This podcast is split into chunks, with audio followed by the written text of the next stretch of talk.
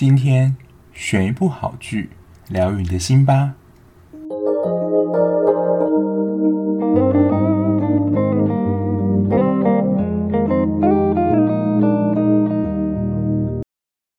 嗨嗨，欢迎收听今天的节目，我是小 B。台湾的职人剧其实还蛮多的，我觉得最多的话应该就是医师吧。像最早有麻醉风暴，还有白色巨塔，然后最近比较相关的是生死接线员，还有两个职业，我之前在韩剧的时候有很常提到，就是警察跟律师。以这两个职业为题材的剧真的太多了。那今天要介绍这部职人剧，就是我觉得算是蛮少的。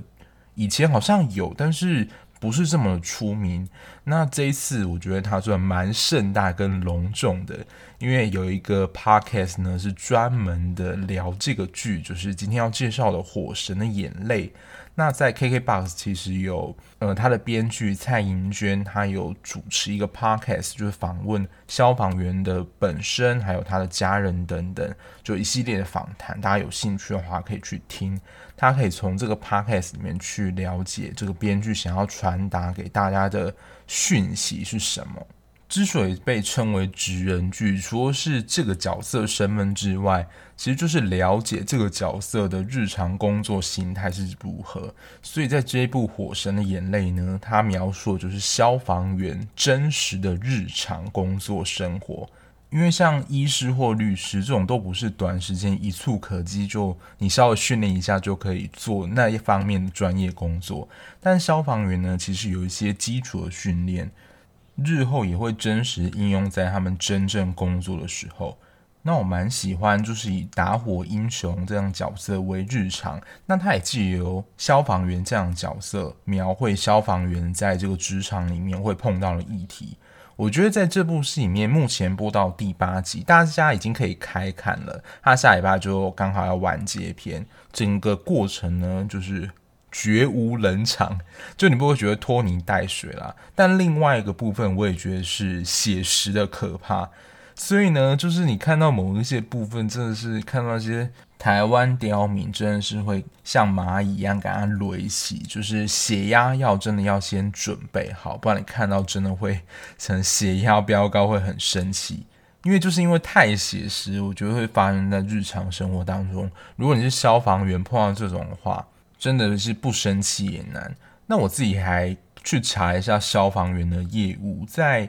一些公家机关的网页上，消防员的工作包括火灾救火嘛，这是我们大家都知道的。还有其实紧急的救护，就发生车祸啊、意外的时候，会有 EMT 来执行救护。第三个是灾害的应变，比如说发生一些天灾，像是之前的。我觉得蛮频繁，就是地震。如果有非常严重地震，大楼倒塌，消防员也是要进去灾难现场执行救护作业的。那如果还有一些可能你听到有一些碰到山难的山难客，他被困在深山里面的话，消防员也会执行这个救护的勤务。有时候他们太困难了，还需要出动直升机来帮助辅助救人作业。所以以范围来讲，消防员真是要上山下海，非常的辛苦。这是我们经常比较认知到了消防员在户外的执行救护的作业。那他们其实有一些宣导的工作，还有检查工作，像是有一些建筑物，它会需要消防的检测来检查说，呃，这栋消防的。器材管线是否还堪用？然后消防通道有没有清空啊？如果没有清空，准备开罚之类。因为如果真正发生火灾的话，这些都会阻挡救护的工作，甚至啊会造成人员非常严重伤亡。他们也需要向各个的机关去做进行的检测。还有一些是知识的宣达，比如说去国中小啊，甚至幼稚园教导，比如说发生火灾的时候应该要躲在哪里啊？然后需要用什么遮住口鼻，避免浓烟呛到就是自己的身体里面，因为昏倒在场地，因为很多其实都是被浓烟呛昏之后晕倒，而不是真正的被烧死。我觉得这样的知识呢非常重要。我觉得不仅是对小朋友、我青少年来说，我觉得大人也是非常实用。因为说真的，可能我们在国高中的时候都有受过这样知识的宣达，可是长大之后，因为基本上你没有碰到，就不会有危机意识。所以如果真正发生，很严重的火灾的时候，其实大家都会非常慌，真的没有人记得。还有一个是在《火神眼泪》这一部里面有看到，就是他们会去居民的家中进行那个防火警报器的给予跟宣达，就要把它安装在天花板。万一发生火灾的时候，那个浓烟警测器响之后，才知道真的发生火灾，就是一些居家安全的宣导。还有一项工作，这件事我真的有去查资料。不知道大家在看的时候有没有印象？陈婷妮饰演的紫菱，他在柜台协助民众填写资料，然后就突然有一个人兴冲冲进来说，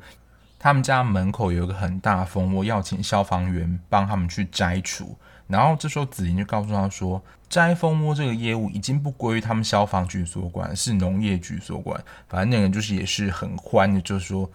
他们现在很紧急，就要请他们赶快去处理好了。因为说真的，我对于捕风捉蛇这件印象是，因为我在当替代的时候还有消防役嘛，然后那个时候选到消防役的同梯，好像是学长就跟他们说，如果你有抓到蛇的话，就可以放，就是有荣誉假的机会。所以我的印象当中，就是捕风捉蛇，嗯，不就是消防员的工作吗？但我查资料，好像近几年。捕风捉蛇这个业务已经回归到农业局了，然后农业局是请一些专门的人员去外包这个工作，但是这个也是有经费的来源限制，所以我在想说，万一这个经费不够或是用尽的话，这项业务会不会又回到消防员身上？说实在我不确定，但目前真的捕风捉蛇这件事情是已经回归到农业局的业务了，这个时事真的是还蛮新的。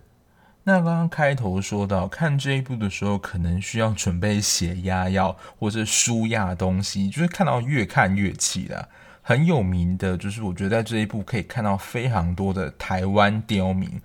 跟很多不尊重专业的人。在第一集的时候，大家应该就非常有印象。就一栋建筑物烧火烧非常大，然后冒出浓烟啊，然后就有一个人一直指使说：“你为什么不洒水？就是火都已经那么大了。”但这时候刘冠廷饰演的林阳，林阳告诉他说：“如果我现在喷洒强烈的水柱花，因为不清楚里面状况怎么样，很可能会造成爆炸。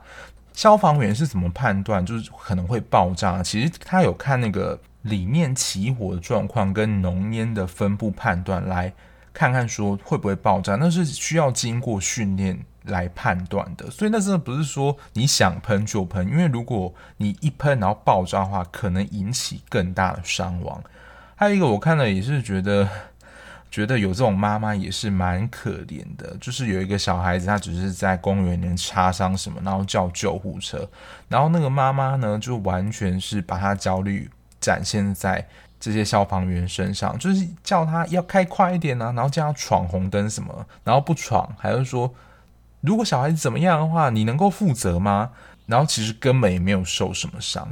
啊，万一消防员还是不理呢？接下来讲的这句话，应该在这部戏里面我已经听到大概五六次，甚至七八次，就是你会成为这一部剧里面非常耳熟的一句话，叫。你再这样的话，我就要找议员喽，就要找立委喽，就是请出更上面的角色。那通常基层人员顶不住这样的压力，因为如果他们被投诉的话，除了他们被洗脸之外，他们上层长官也有连带就是督导不周责任。那基本上基层也不会想要惹上级啊，所以基本上只能默默的依照民众需求去办理，就好死不死啊，闯红灯就发生车祸。这样找民代啊，找议员剧情，在这部剧里面真的是屡见不鲜。我相信啊，大家在看的时候，一定是气得牙痒痒。我说这么下的事情怎么会发生？有一个我真的觉得超扯的，就是温生豪扮演那个角色，他就判断说里面可能有就是火烧起来了，需要破门而入。而且法规里面也规定，就是当消防员判断有紧急危难的时候，是可以。因为执行业务破坏门而不用负法律责任的，结果打开门之后就是虚惊一场，根本没有发生什么事，好像是圣诞的那个灯在闪，结果一直火灾。结果屋主回来的时候超生气，就要求汉城就是温尚饰演这个角色要赔偿，而且可以说是恶人先告状，因为他已经先找议员来关注这个案子，所以汉城的长官呢、啊、也会被盯。这时候权力的议题就出现了，议员啊、立委有非常大的权力来，你要说督导这些公职部门的长官，然后他们其实也不敢说太多话，因为很多的预算啊什么，其实都掌握在他们手上，所以基本上这些局处首长还是对议员啊、立委还是算是毕恭毕敬的，也尽量不要惹出太大麻烦。所以有时候即使啦。底下员工没有犯什么错，但是如果上面长官没有什么尬子的话，基本上你也没有办法太期望说他能够帮你说什么话，因为他也不敢再得罪更上面的人。所以我在看这一段的时候，我就很感慨说，如果连法规都不能保障从业人员的基本权利的话，那这个法规就真的应该要修法啦，不然你基本上在从事业务上没有任何的保障可言。而且有很大的机会是你会吃亏，这是我觉得在看整段众多的刁民事件中，我觉得最扯的一件。这个是以权力来施压，让底下基层不太敢发声。最主要是长官上对下这种压迫，还有一种形式呢，我觉得是民众的，我不确定这个词是不是真的够精确，但你会有这种感觉，就是道德绑架，就他们在那个职位上就可能没。赋予什么样的任务？但其实呢，这件事情可能真的也不是这个角色应该做的事情。我想举刚刚那个捕风捉蛇的例子，像刚刚那个冲进来的民众都说：“你就是要现在立刻来我家把那个蜂窝摘除。”他们就会说：“救人为民众服务，不就是你们的基本责任或业务吗？”听到这种话，真的觉得很北宋。因为当时子霖在处理其他民众问题，然后他就突然这样匆忙的闯进来，我是真的很想问说，就真的全家就只有你在急，其他别人都不急，是不是？就真的是很自私的表现，而且那样的状况，我觉得真是蛮倒霉的。就是你接了跟不接，其实你都被迫的承担某一种责任。如果你真的接的话，万一到时候真的出事，比如说你摘蜂窝的时候不小心。那风跑出来，然后叮到别人，然后造成别人受伤，民众可能就会怪你没有做好，那你会觉得很随意，说我为什么要接？就是不属于我的工作。那如果你不接的话，就真的我觉得像很多的，就是我不知道攻击这个职业，但有时候真的是记者某一些问话方式，就是在煽动情绪跟仇恨，他们会随着民众一起起舞说。消防员的责任不是要救人吗？为什么没有办法以救人为你们第一优先呢？就是随着这些刁民一起随之起舞，所以看的时候就觉得心很累。再来就是稽查要要求通融，因为其实这些检测就是你的装备好坏，然后有没有符合法规，都是有一定标准跟程序的。然后有些业者就是想要节省成本，然后就会要求。或是拜托这些消防警员通融说，哦，我们下次一定会改进啊，或者是我们下次一定就好了。但我觉得都是虚应付式。然后一开始消防员可能会心软啦，结果后来第二次来的时候，接下来哎还是没有，就是你给我装死。那下一次就是要彻底的检查到说，哦，你真的有把你缺的部分补完之后，我才会让你通过。然后剧里面的刚好分配到这项业务就是。羚羊刘冠廷饰演这个角色，他就是那种争议感非常强，就是你没有讨价还价的余地，你就是要把这一次的检查安全过关，我才会放你通过，不然就是要照程序走，就是要罚钱。然后这时候有一些不良业者，就是会想说，我给你软的不吃，那就吃硬的，就是对消防员态度超差。那刚好呢，刘冠廷这个角色就是脾气也真的是蛮火爆，就整个呛回去。然后果然啦，就是如果消防员的脾气不好啊，对民众态度不佳啊，就马上会被投诉到议员或是民代那边。果真呢，刘冠廷又被关切了。所以基本上这一部的主要角色都有被刁民关照的经验，所以就可以看到这一部戏就是血淋淋的例子，反映了很多刁民的状况。而且我觉得他演的这些都太真实了，你就是看得很气。因为我有认识一些在公家单位工作的朋友，他们说每天看到民众，就是你会看到那动物园一样，你会看到各种奇观，什么人都有。所以我觉得他们在看这些刁民，应该也是觉得见怪不怪啦。但是他们就是说，嗯，真的反映得非常真实，就是会有人这么的自私。第二个，我想分享还有讨论的，就是消防员这个职业对他们身边的人有什么影响？最主要啦，我觉得很明显就是家人或是你的伴侣不支持你做这样的工作。其实不止消防员啦。警察、医护人员、护理师跟医师这种二十四小时可能需要待命或轮班的工作形态，有一些重要日子，其实你根本没有办法，就是事先安排好说，就我这一天要放假，还是有可能会临时的被抠出来。所以，像在剧情当中，汉城的老婆就是要生了，但他当时有一项紧急的勤务要去执行，所以呢，老婆生产的时候他也没有办法陪在身边。然后，如果小孩比较大的时候，会希望爸爸妈妈能够跟他们一起出去玩，然后可能就会约定说，好，那什么时候跟你一起去游乐园或动物园玩？但是呢，有时候就是任务来太临时，就是被紧急的抠出去，人力不够的时候，这时候好像也没有办法推脱，就是说不去工作，所以跟小孩的约定就失约了。那这种情形，我觉得啊，可能不会只发生一次，所以久而久之，其实小孩就会对于大人的信任啊，感觉到失望。就真的是钦差公公，每一次就是说要约定你做什么事，结果呢，也因为工作关系而被迫取消。以大人的心理角度来说，就是我们能够体谅。可是我觉得小孩子就是稍微比较自我中心，他要的话就是就会觉得说是爸爸妈妈答应我了，为什么不能达成我要求？其实久而久之，我觉得也会失去小孩子对大人的信任。还有因为工作形态的关系，不能常常在家。如果对于啦，希望在家庭生活当中有更多陪伴的感觉的话，这样的工作其实。这部分啊，可能也是蛮缺乏的，因为可能晚上睡觉的时候他在值班，然后你早上起来或者出门上班的时候，你的另外一半在睡觉，就是减少很多交流互动机会。然后第二个，我觉得是家人或伴侣不支持一个非常重要主因，这些工作都具有高度的危险性。真的不夸张，我觉得他们真的是用生命在工作。因为你每次消防员执勤，尤其是打火、救火、救难的工作，你真的不知道你能不能从下一次的火场或是山里面出来。像是火场，真的有非常多不可测的因素，比如说爆炸啦，然后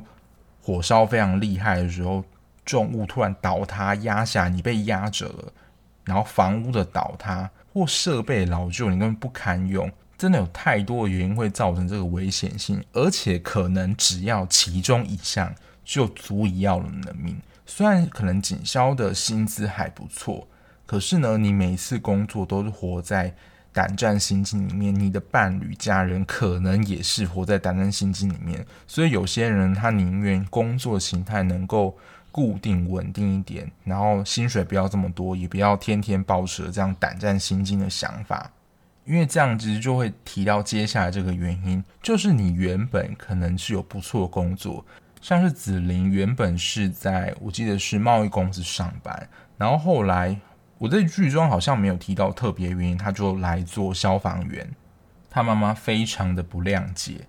再来一个，我觉得是老议题啦。可是这样的议题，其实我觉得真的是一个结构性社会上议题，它没有办法那么容易被松动。就是职场上的性别歧视。那像在这部剧里面啊，就是特定领域里面性别少数这件事情，性别少数可能在升迁上受到阻碍。你女孩子升这么高要干嘛？以后还不是要结婚嫁人？这些就是很性别刻板、性别歧视的话。还有呢，也因为是女性的关系，在专业能力上可能也会被怀疑。就说你是个女生，怎么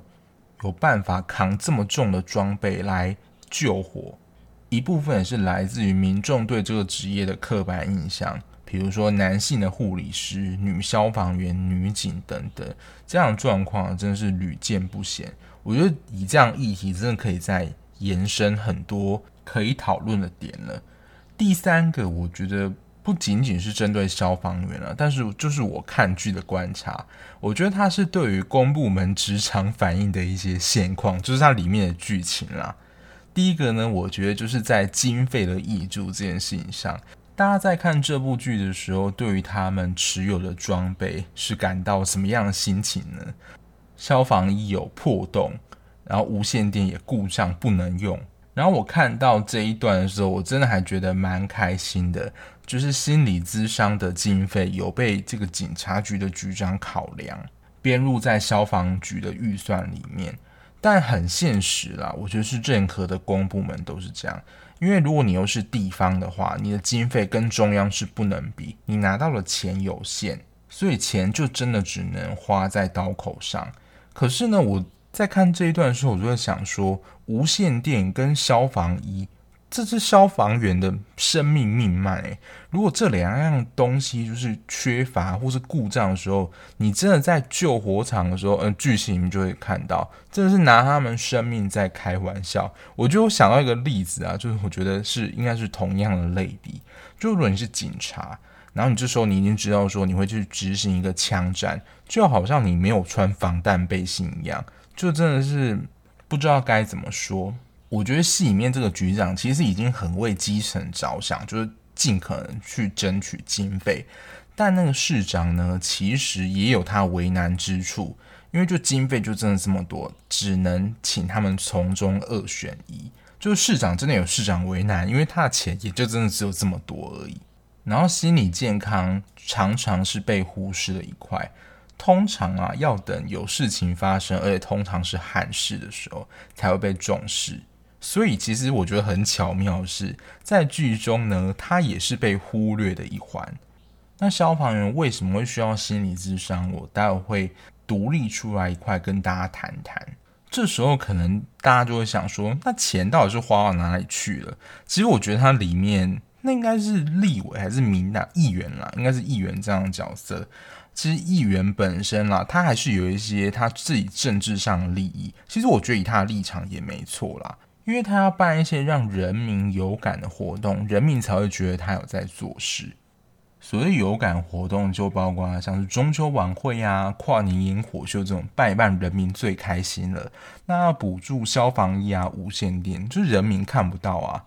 人民可能就会质疑说：“那你到底把钱花去哪里了？”我之前看一些民代或是议员，他们去，比如说跟民众协调什么事情啊，或去哪里场勘，都要拍照记录他们的行程，然后放上他们的 FB 给民众观看。我就想说，这是在作秀嘛？可是我后来啦，就觉得真的还是有这个必要，就让民众知道说他们到底做了一些什么。第二个，我称之为这到底是谁的业务？一样拿捕风捉蛇这件事情，我觉得有一些人心态会是：这个不是都在你们消防局里面吗？为什么不能帮我办一下？第一个当然可能是承办人不想要担这个责任啊。第二个呢，其实我觉得现在也蛮有这样的情形，就是现在分工分层其实都分很细，即使是同一个单位呢，业务其实也都是不流通的。有一些很细项的事情啊，即使他有职务代理人，其实说真的，他可能也不知道该怎么做。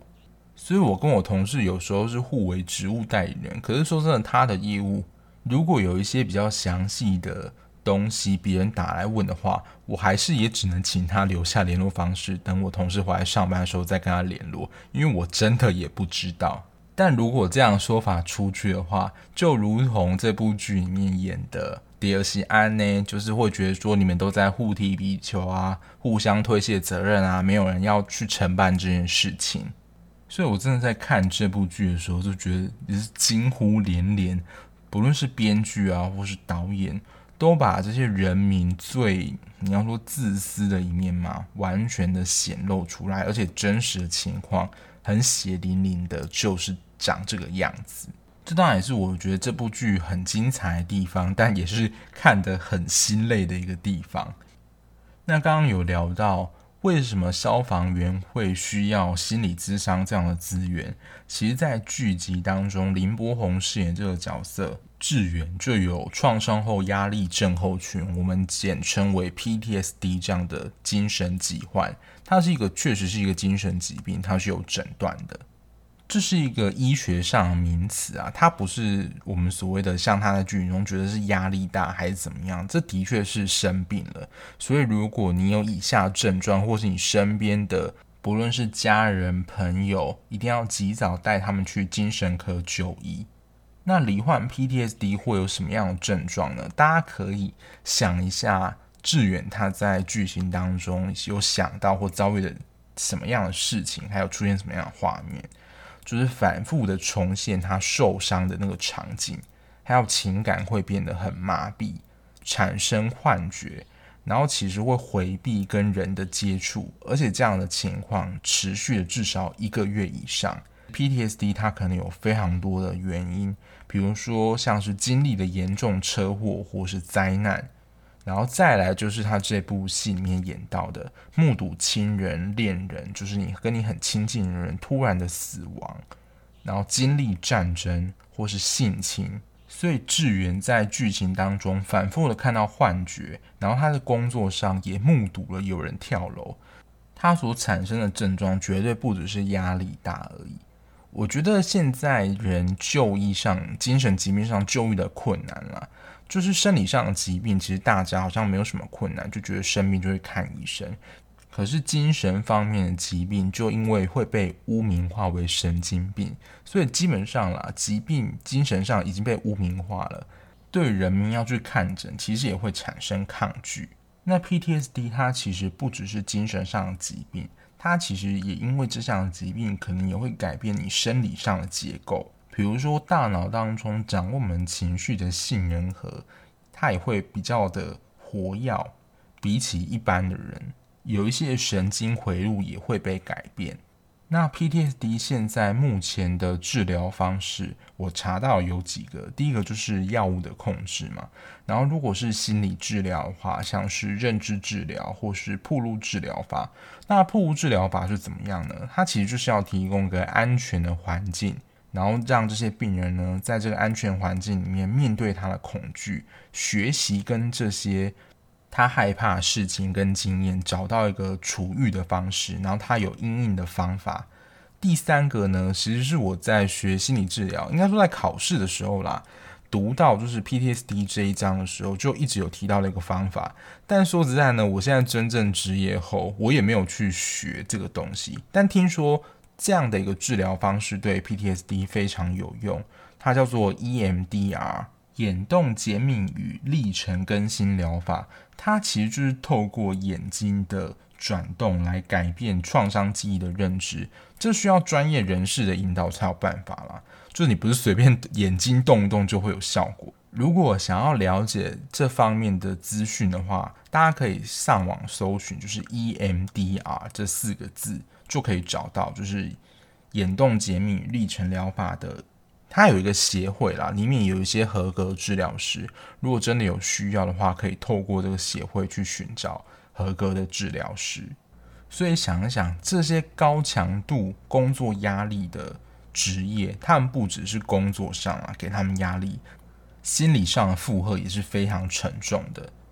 所以我看到。他们局长有考量，把心理咨商的需求编列在他们预算里面，其实真的是还蛮感动的。只是以现实上的考量啊，就是像他剧情演到这样子，就是或许真的有这样的需求，可是呢，就是没有钱。以职人剧来说，我觉得这部《火神眼泪》其实表现得非常出色，他蛮清楚的描绘消防员的日常工作形态，还有因为消防员这个角色。他的家庭啊，还有他的角色本身会碰到的困境，其实真的都有蛮我觉得生动的描绘。在今年的台剧里面，我也算是会绝对推荐的一部作品。而且它只有十集，一集大概是四五十分钟左右，真的也是蛮无压力的，可以追完。而且呢，看到这样高潮迭起、紧张刺激的剧情呢，就会。